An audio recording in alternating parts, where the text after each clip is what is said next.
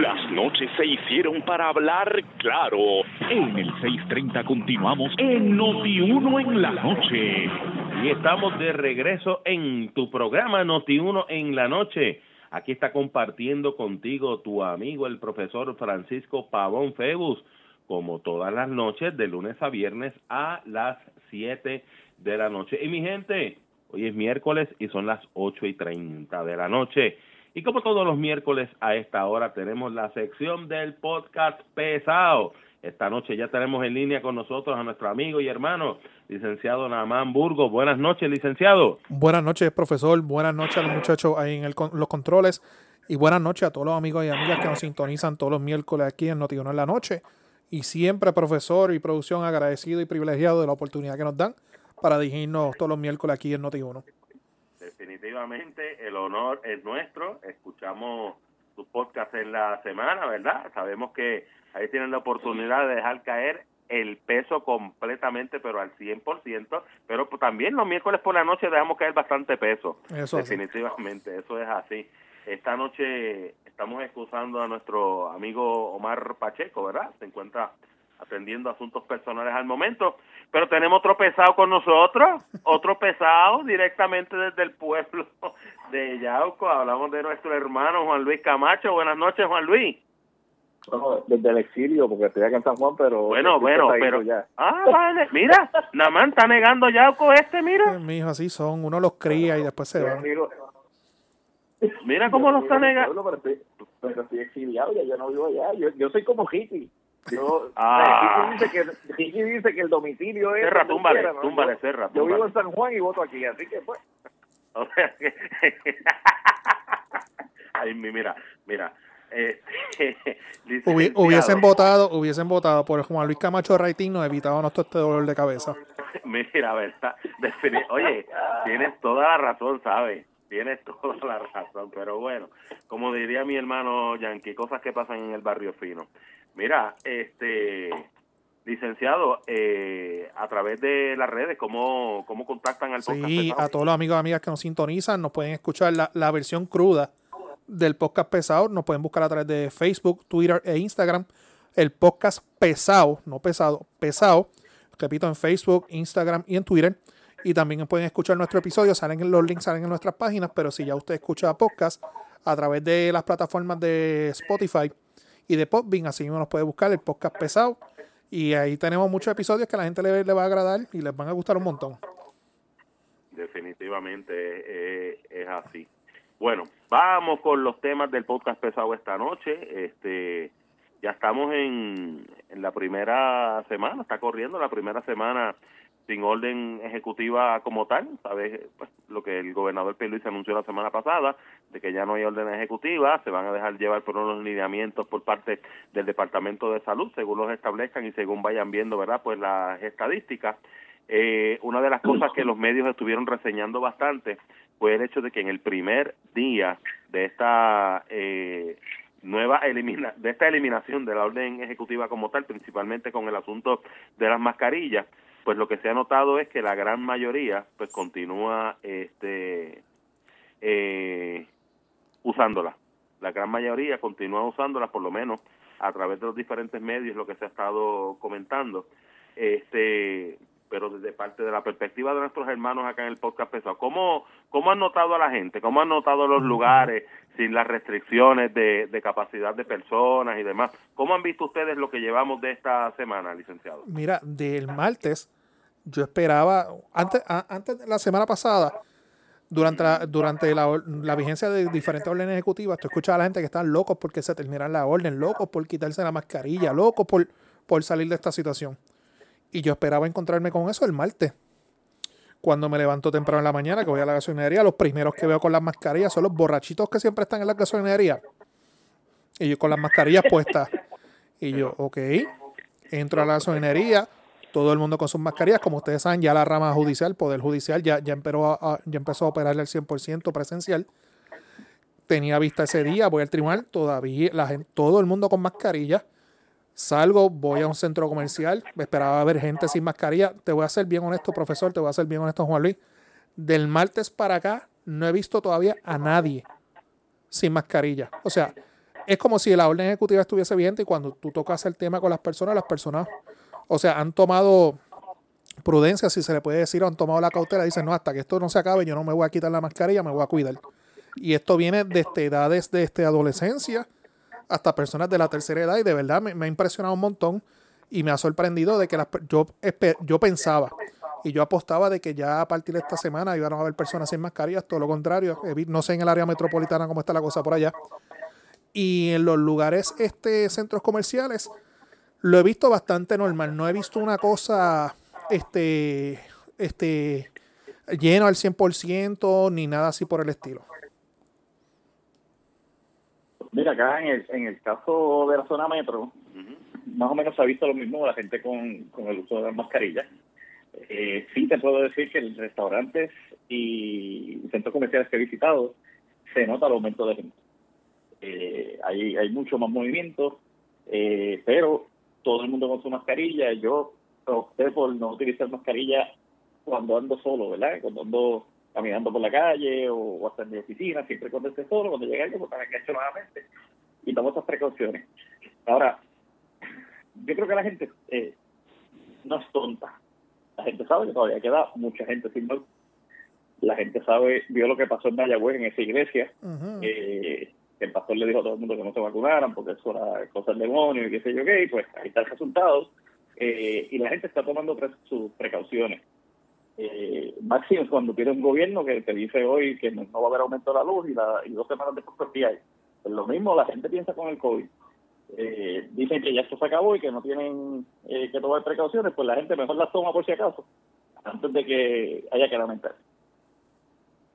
Y eso es lo que se ha estado viendo. No, no, y, lo que dice Juan Luis también, ustedes saben que los medios se están anunciando que, que ya creo que hay ocho casos de la variante Delta en Puerto Rico. Y también así tampoco ayuda que todas las mañanas los que tenemos teléfono inteligente nos llega un push notification de los casos positivos, de las personas hospitalizadas, etcétera. Y yo creo que temprano en la mañana las personas ven ese mensaje y dicen, espérate, esto todavía no se ha acabado, déjame cuidarme, déjame protegerme, y como yo digo, no tengo tiempo para estar hospitalizado, vamos a tomar las medidas este, preventivas.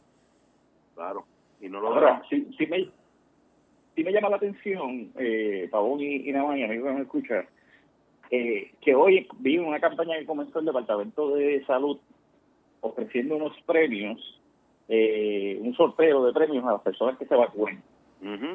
Eh, y, volvemos a lo mismo.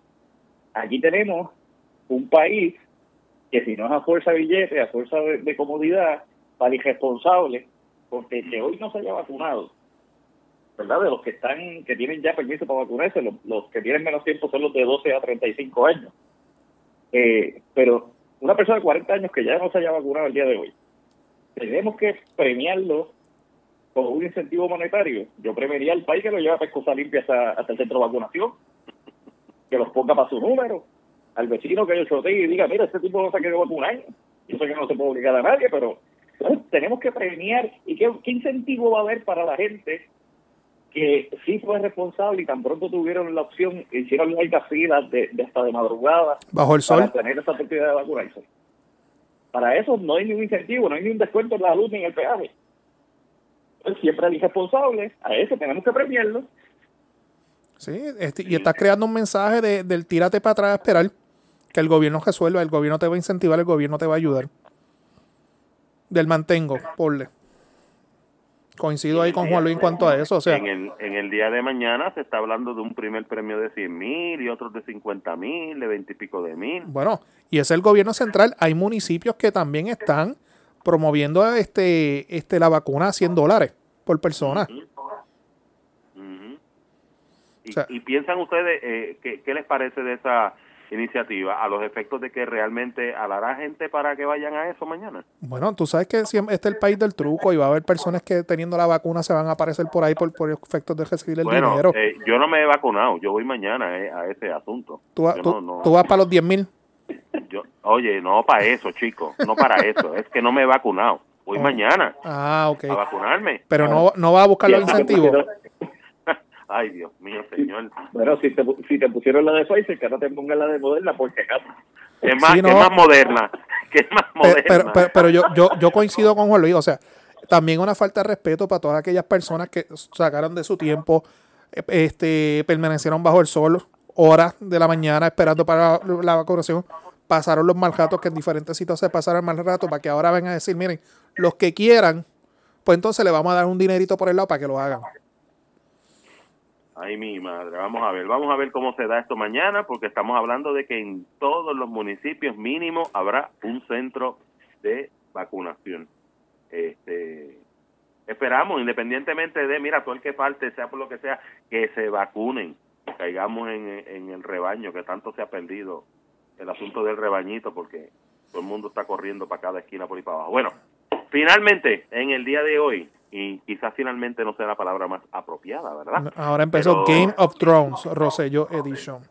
Rosselló dicho. Bueno, el punto es que, como ustedes saben, ¿verdad? Se hizo la certificación y la juramentación de Ricardo Rosselló como delegado congresional. La pregunta es, ¿y qué va a pasar ahora? Esto, ya el Supremo eh, dijo que no iba a intervenir en el asunto. La pregunta es... Por, el momento, por, el, momento, Por el momento, por el momento. Y, y actuó de una forma muy sabia y muy prudente. Esto se queda en el apelativo.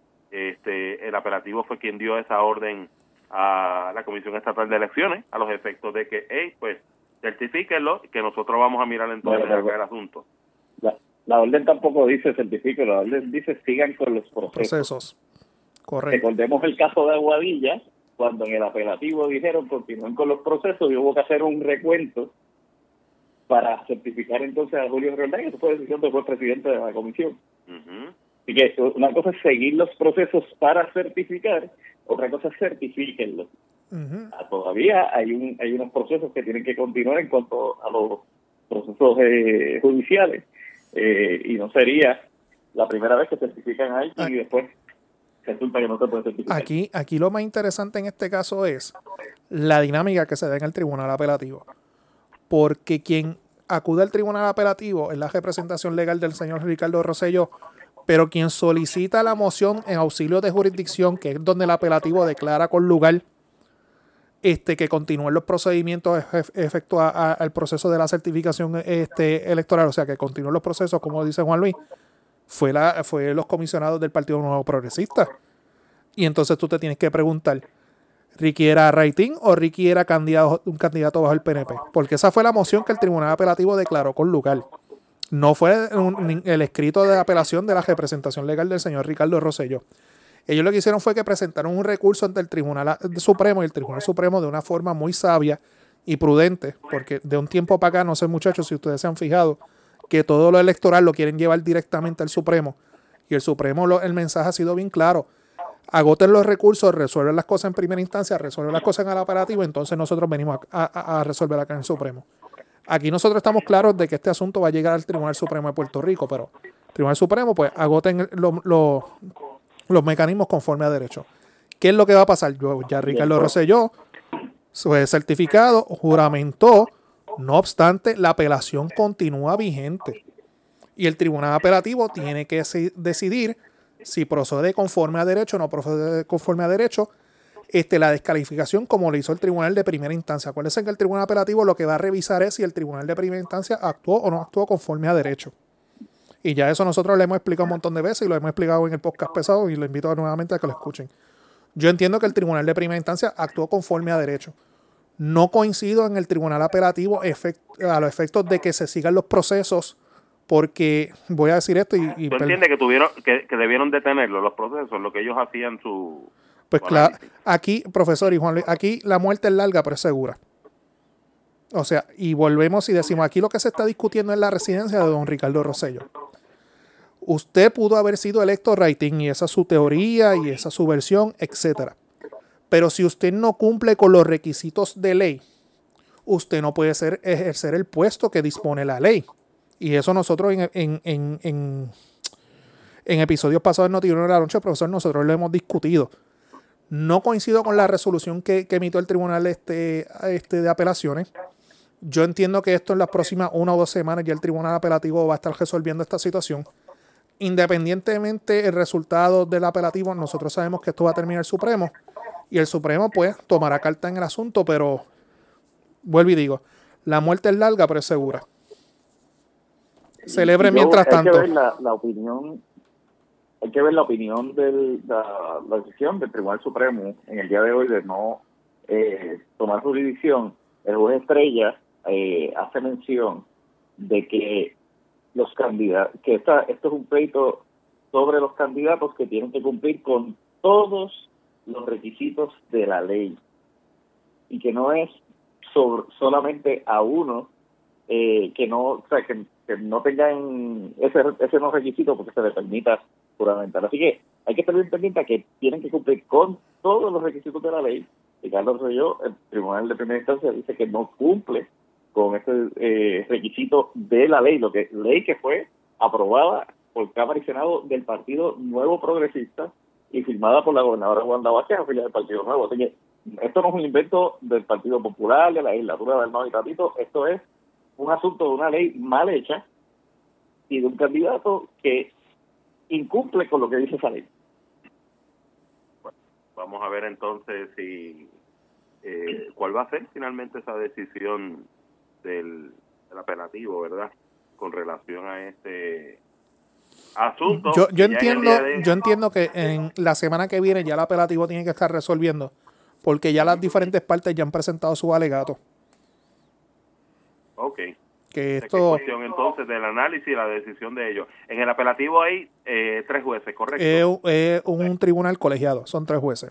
Son tres jueces, ok.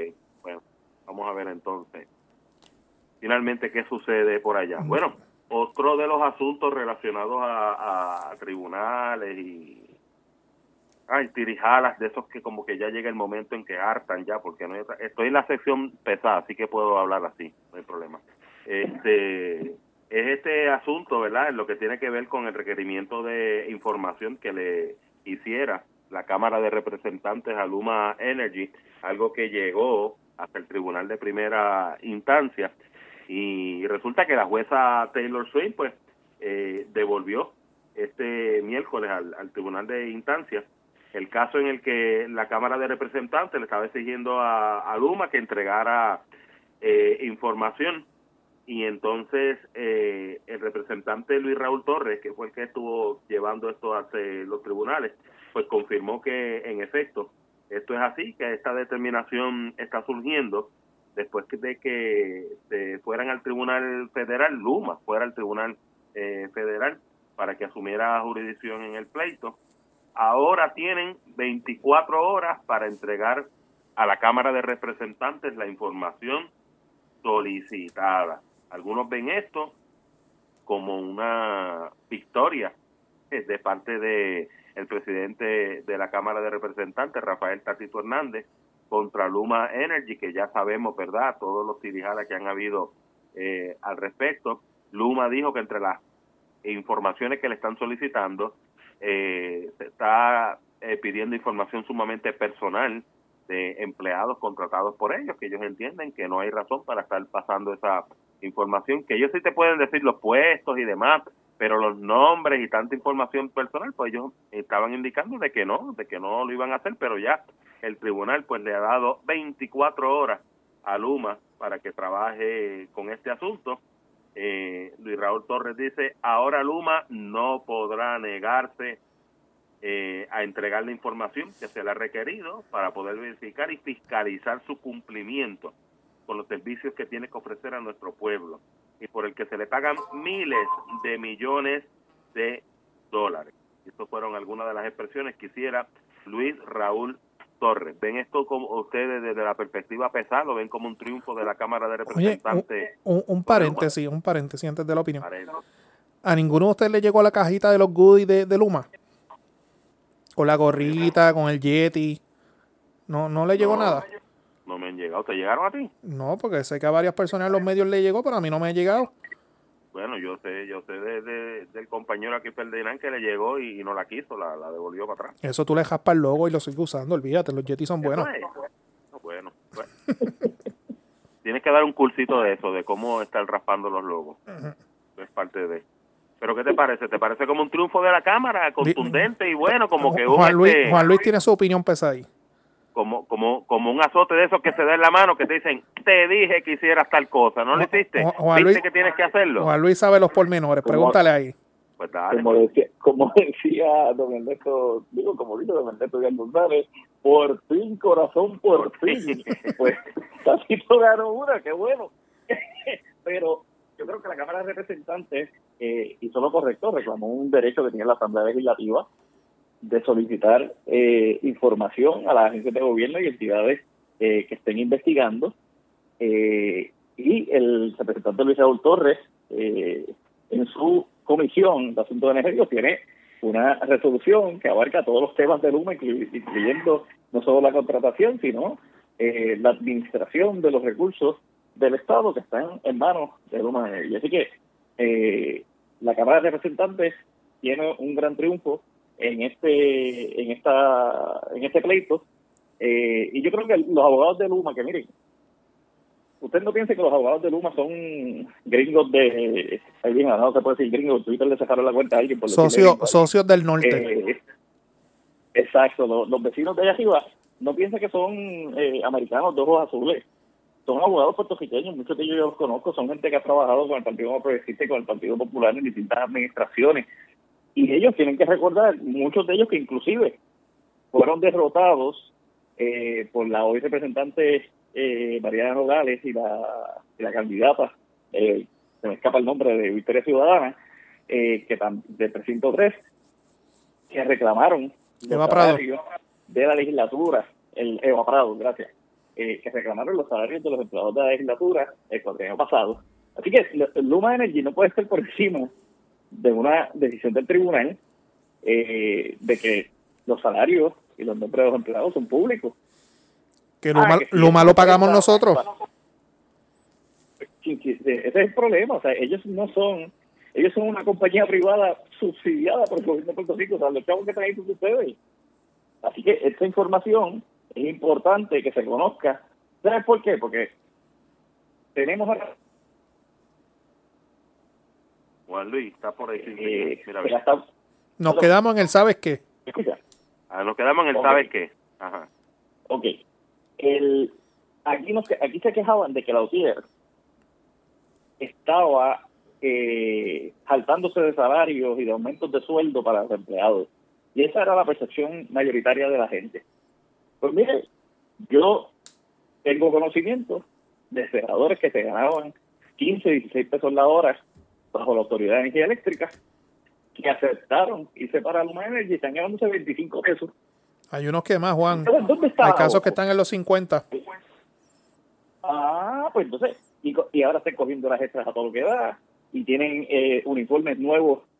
Me dijo un empleado los otros días, muchachos, la camisa, la camisa me la dieron con la factura, 70 pesos la camisa. Tú sabes, y me dan cinco camisas o seis.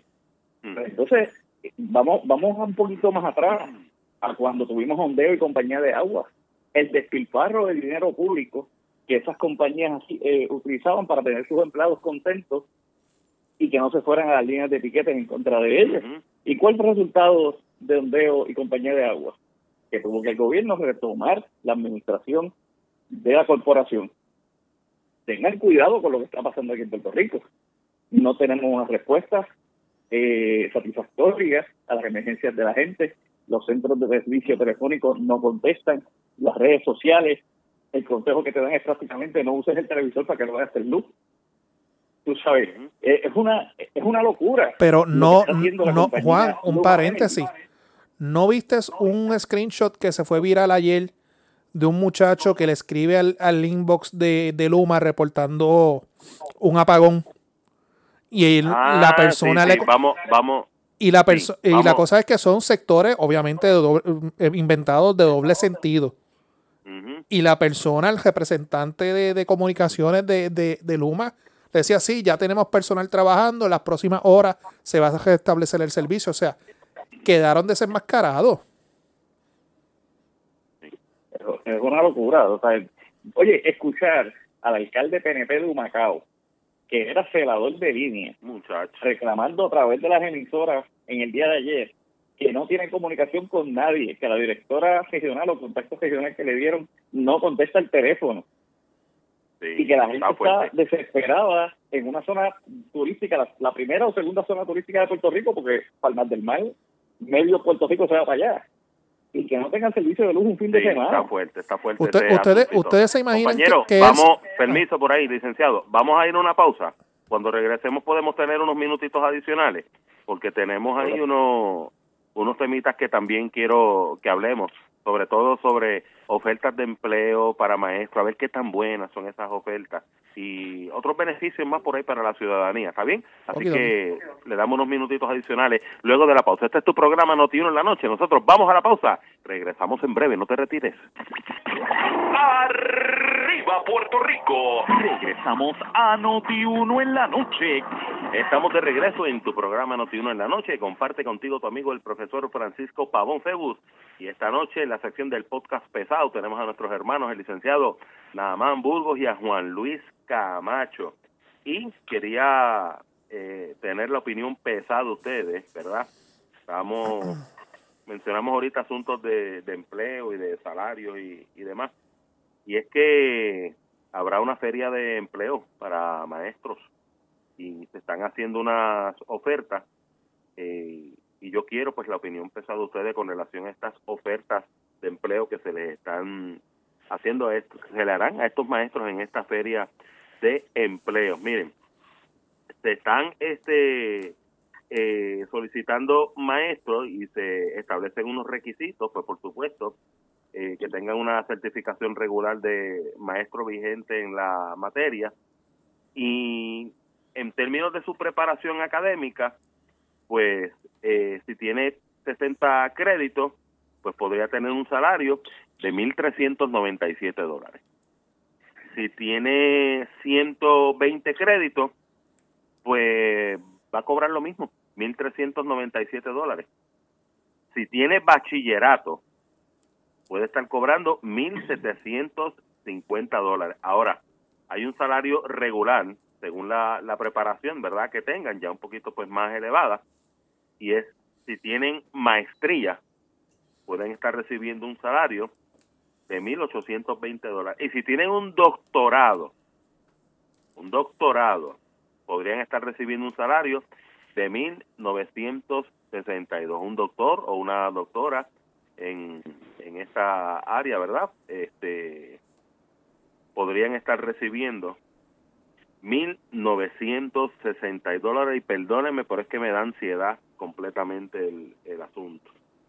Este, los comentarios a través de esto, a través de las redes han sido, pero una cosa, eh, hablando a nivel de, bueno, expresiones bien fuertes, expresiones pesadas, como hace el puertorriqueño completamente, y entre otras cosas dicen que es una burla completamente, hay otros que dicen, mira, para el que no tiene nada, ¿verdad? Pues es bastante bueno.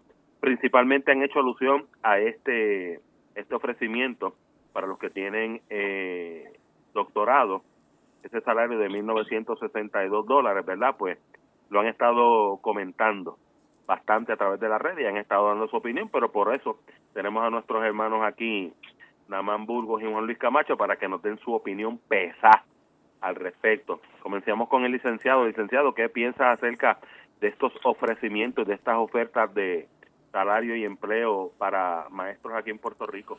Mira, profesor, se te quedó un detalle de, de, de- del anuncio que se publicó, que efectivo el 5 de agosto del 2021 al 3 de junio del 2022. O sea, esto es por un, un año escolar completo que se está hablando sobre esto. Obviamente, como ustedes saben, ya que la orden ejecutiva se quitó y el Departamento de Educación ahora va a comenzar nuevamente a ser presencial. Vamos a ser realistas. Ese sueldo le da a una persona con un doctorado que paga una casa, un carro y un préstamo estudiantil que logró obtener su doctorado. Usted, profesor, y yo siempre, mi, esposa es profesora y yo siempre me quito el sombrero ante las personas que educan porque tienen que tener un don de paciencia, don que yo reconozco que no tengo para, para hacerlo. Este, yo entiendo y digo esto con los mayores de los respetos. Yo creo que donde más se debe incentivar el- nuestro dinero, nuestros recursos, es nuestro sistema educativo y que mejor incentivarlo en nuestros maestros, las personas que están encargadas de educación de, los, de nuestros niños y de nuestras niñas. Claro que sí. Yo, con los mayores respetos, aquí cada vez se habla que si vamos a incentivar esto, que si le vamos a dar un bono a aquello, que si le vamos a dar un bono a lo otro, pero bien rara a la vez se escucha al magisterio, a la clase de, de maestros de Puerto Rico, un aumento salarial. Y por eso es que constantemente usted ve personas que estudian para la profesión de maestro y no se quedan en Puerto Rico, lamentablemente se van. Porque digo esto con los mayores de los respetos. Y no es porque tenga el título de abogado ni nada por el estilo, porque la única diferencia es que yo tengo una licencia y ya. Pero este sueldo para una persona que tiene un doctorado, que mínimo estuvo en la universidad de 6 a 8 años para mantener ese título, que se tuvo que involucrar en préstamos estudiantiles para obtenerlo, ese sueldo es una miseria. Y digo eso con los mayores respetos. No sé usted, profesor, usted que, que, ha dado clase y da clase, si usted coincide conmigo, difiere conmigo, pero entiendo que es una miseria, es una falta de respeto. Cuando aquí se, invierte dinero en otro asunto, se puede invertir también el sueldo de los maestros de nuestro país. Eso es una poca vergüenza, eso es una limosna. Eso es una limosna, mi hermano. De verdad que sí. Eso es como que no tienes trabajo, lo que tengo es esto. Eh, eh, ese, tono te salió del corazón. Chico, pues claro que sí, por favor. Si tú sabes que definitivamente, y como tú bien estás indicando, y, respetamos a todas las posiciones, por supuesto, pero es que de lo más trascendente, de lo más importante, son los educadores, porque de eso depende eh, el futuro de, de, todos, de todos los países alrededor del mundo, completamente, de las futuras generaciones. Ah, y bien importante, un paréntesis, perdona que te interrumpa. Eso en 1962 es sin las deducciones de ley. Que alguien que no está escuchando por acá me acaba de escribir.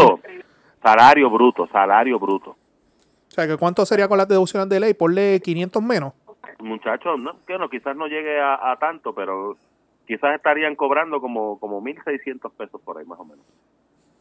1.600, 1.500 y pico por ahí.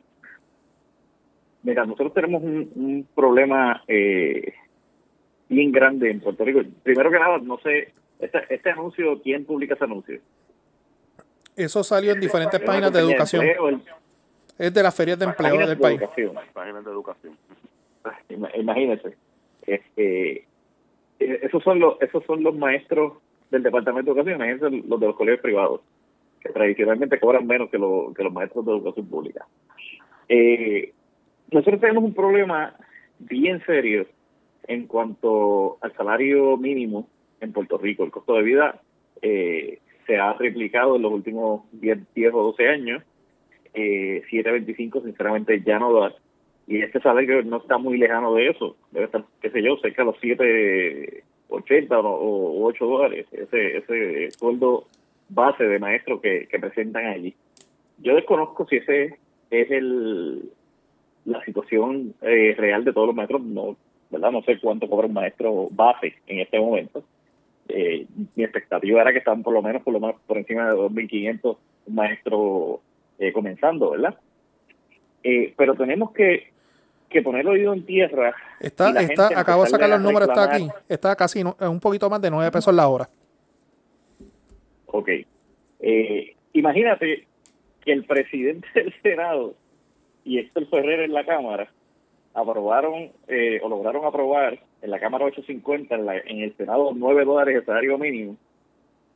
Y es ese mismo salario. Y la, y la empresa privada, eh, los comerciantes, lo, y, ¿verdad? Y, yo respeto mucho al pequeño y mediano comerciante, que yo sé que tiene unas particularidades, pero estos grandes empresarios quejarse de que se le aumenta 9 dólares la hora cuando la, la mediana en Puerto Rico es que ya todo el mundo está por encima del 9.50. O sea, las empresas están pagando por encima del 9.50. Las grandes empresas. Y el pequeño medio comerciante pues tiene que ajustarse. Y ese ajuste tiene que venir de la mano de incentivos, tiene que venir de la mano de, un costo de energía eh, que sea cómodo, de que los servicios sean más fáciles. Pero esto se traduce a lo mismo en, en el caso de los maestros, los enfermeros, los policías, los empleados de corrección, la clase eh, obrera del gobierno de Puerto Rico está mal paga. Y entonces no podemos exigirle al, empleado público que, tenga, que dé un servicio de calidad cuando está lamentablemente peseteando para poder sobrevivir. Y usted dirá, ah, pero es que tienen unos beneficios. Bueno, pues está bien. Pero hoy en día, ¿qué beneficios quedan? un plan médico que te aportan 100 pesos, igual que la empresa privada. y que tienes que pagar el que escoja eh, ese departamento o la unión en donde tú trabajes, eh, unos días de enfermedad que son iguales que, lo, que los que están en empresa privada, pues convertimos a la, a la clase obrera gubernamental en, esclavos del resto del país. Eh, y yo creo que, tenemos que empezar a, poner oído en tierra eh, y ajustar este costo de vida del puertorriqueño porque estamos empobreciendo a nuestra gente y, y mi temor, y mire, yo tengo un familiar que es medio dosadito, pero tras cosas tostaditas que decía, me, me decía justo antes del huracán María, aquí hay un plan para vaciar la isla. Y ese tostadito tiene mucho razón, porque están exprimiendo a la gente para que la gente se vaya. No es para que voten por la salida, no es para traer la salida a Puerto Rico, es para sacar a los puertorriqueños de aquí y entregarle nuestras playas, nuestros mejores tejenos, nuestras mejores empresas a extranjeros que vengan a invertir para que se queden unos cuantos. El Sochi Slice que hablaba eh, un amigo hace algunos años. Ese es el Sochi Slice moderno. Y tenemos que, nosotros los puertorriqueños, ¿verdad? Los que amamos esta tierra, los que no queremos abandonar el país, pararnos y decir, oye, tenemos que poner a nuestra gente a ganar dinero. ¿Por qué la gente no quiere trabajar hoy? Porque con el PUA cobran más. Eso se acaba el mes que viene o, dentro de dos meses. ¿Y cuál va a ser la solución para esa gente? ¿Volver al 725 o que cojan un avión a, 80 pesos para irse para Florida? Tenemos que salvar nuestra clase obrera y es lamentable que no haya eh, un compromiso real de la fortaleza y de la empresa privada para poner manos a la obra y echar el, salario mínimo hacia adelante. Yo creo que tenemos que, que todos exigirle a nuestros empresarios, a nuestros economistas, porque hay muchos economistas comprados, que dan números a, a, sabiendas de que están protegiendo unos intereses y no a la gente. Números que uno los cree por fe, números que uno los cree por fe, por manda. Oye, porque la gente no entiende eso. Y como aquel me cae bien porque sale en el anuncio del plan médico, y el plan médico me da 1.300 pesos al año, y 3.300 pesos al año es una chavería. Pero la gente se llena el ojo con eso. De, Ay, qué bueno es ese economista. Hay un, hay un meme por ahí que, que, lo vi el otro día que me gustó, que dice, cuando lea un artículo de un analista, acuérdate quién es el que paga la tinta. La, lamentablemente es así a nosotros nos criticaban en, en, en la noche porque nosotros no nos casamos con nadie, decimos las cosas como son y como nosotros las creemos. Pero hay otros por allí que, mire, eh, hay unos por ahí que defienden a Luma y están sin luz en la casa o tienen plantas eléctricas. Pero usted no le da ni para tener la planta, ni para comprar una bujía, ni para, ni para echarle gasolina. ¿Es la realidad? Es la realidad, sí, completamente. Mira, este viendo en términos de, y cambiando un poquito por aquí el, el tema, en términos de, de beneficios, ¿verdad? Y qué bueno, porque no todo puede ser, digo, no todo es, malo y no todo es, negativo, pero en términos de beneficios para, para el pueblo de Puerto Rico, eh, principalmente eh, lo que conocemos como las oficinas de del CESCO, que han digitalizado muchísimos servicios. Eh, quiero quiero compartir antes de entrar sobre sobre el sesco en lo que tiene que eh, en lo que tiene que ver con beneficios para el pueblo de Puerto Rico en términos de poder acceder a servicios gubernamentales a través de, de portales eh, electrónicos.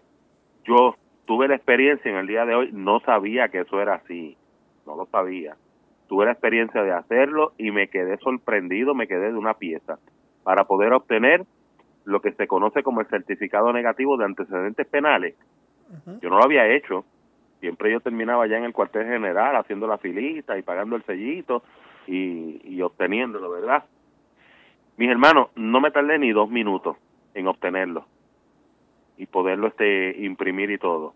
O sea, hay que aplaudirlo. Lo que está bien está bien, ¿verdad? Este, no sé desde cuándo comenzó este asunto de poderlo adquirir. El punto es que entonces ahora eh, estaba yo verificando y, y, fue una noticia que, que salió. ¿Y por qué estaba verificando? Este, Juan Luis, ¿tú te acuerdas de la, de la guaguita que tenía la nena mía, verdad? La guaguita blanca. Pues ella la, la vendió y entonces pues me dice, papi, quiero verificar el, el proceso para hacer el traspaso de, de la guaguita. Y yo dije, mami, eso va a ser bastante complicadito porque o va a haber que sacar una cita sesco porque ya tienen que ir las dos personas y demás. Bueno, cuento corto. Sale la noticia en el día de hoy de que los traspasos de título de carro se podrán hacer desde el teléfono celular, mi hermano. Desde el teléfono celular se puede hacer ese traspaso. Eh, sabemos que esto es un proceso que normalmente pues podía tomar mínimo un día para uno poder este hacer ese trabajo. Ahora según el titular, dice que pueden hacerse desde el celular, que todavía eh, se han restringido ciertas eh, transacciones. Ese traspaso ya puede hacerse a través de la aplicación de Sesco Digital. Este dice que el traspaso se puede realizar desde hoy mediante esa aplicación. Eh, es de los vehículos que no tengan gravámenes ni multas y peajes y que además estén saldos Así que lo de la guaguita de Miniena cumple con todo eso. Eh, sacaron el malvete el otro día, está limpio completamente, está saldo. Una vez realizada la transacción a, la a través de la aplicación, la persona que adquiere el vehículo puede solicitar una cita en sesco, pero es la cita es para usted ir y recoger el papel, ya. Fulano de tal, usted tiene cita a las 9 de la mañana, llegue fulano, aquí tiene su papel.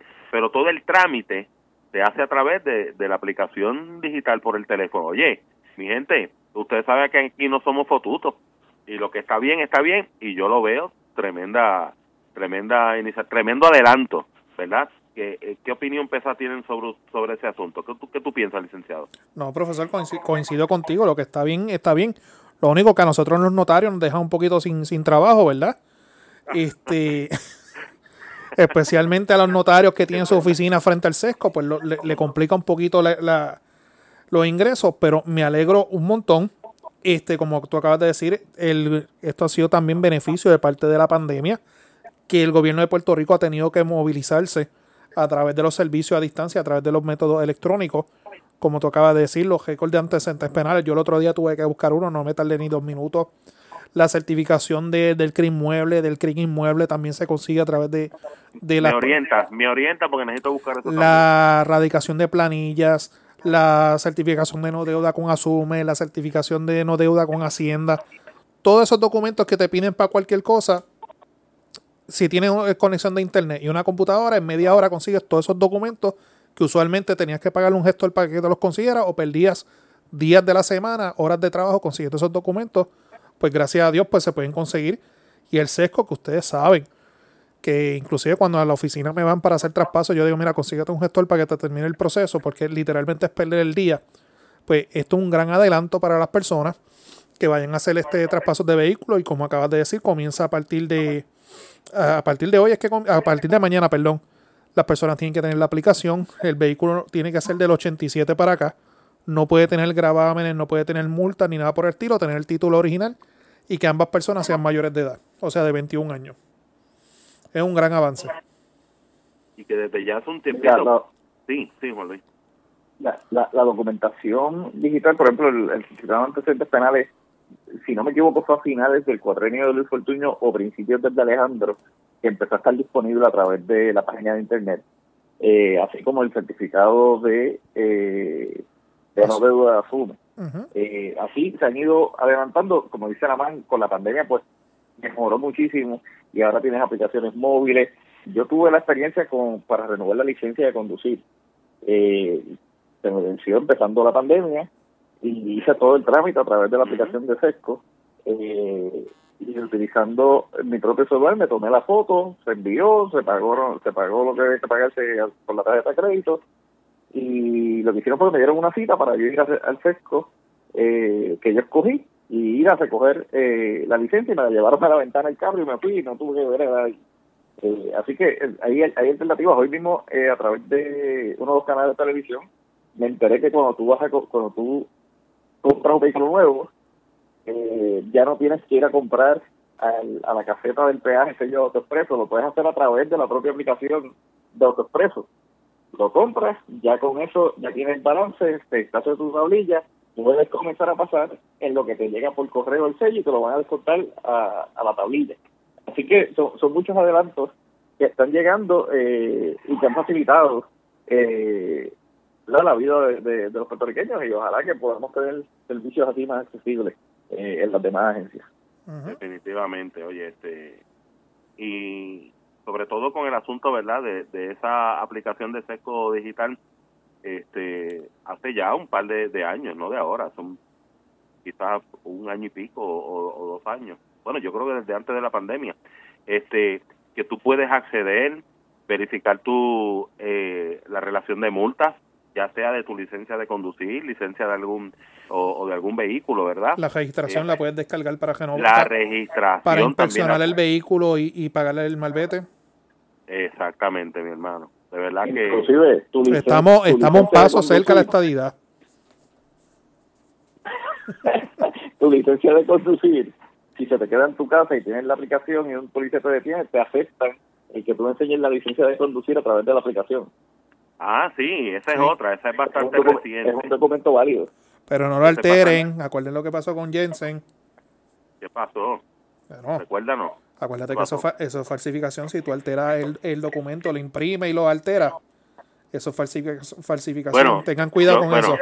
Explícame si esto es falsificación, este licenciado. Porque no, no, no. esto es bien sencillo. No, pero déjame explicarte lo que yo hice y tú me dices si es falsificación. Bueno, al aire no vaya a confesar un delito, chico. Después no, te puedo ayudar. No, no, no.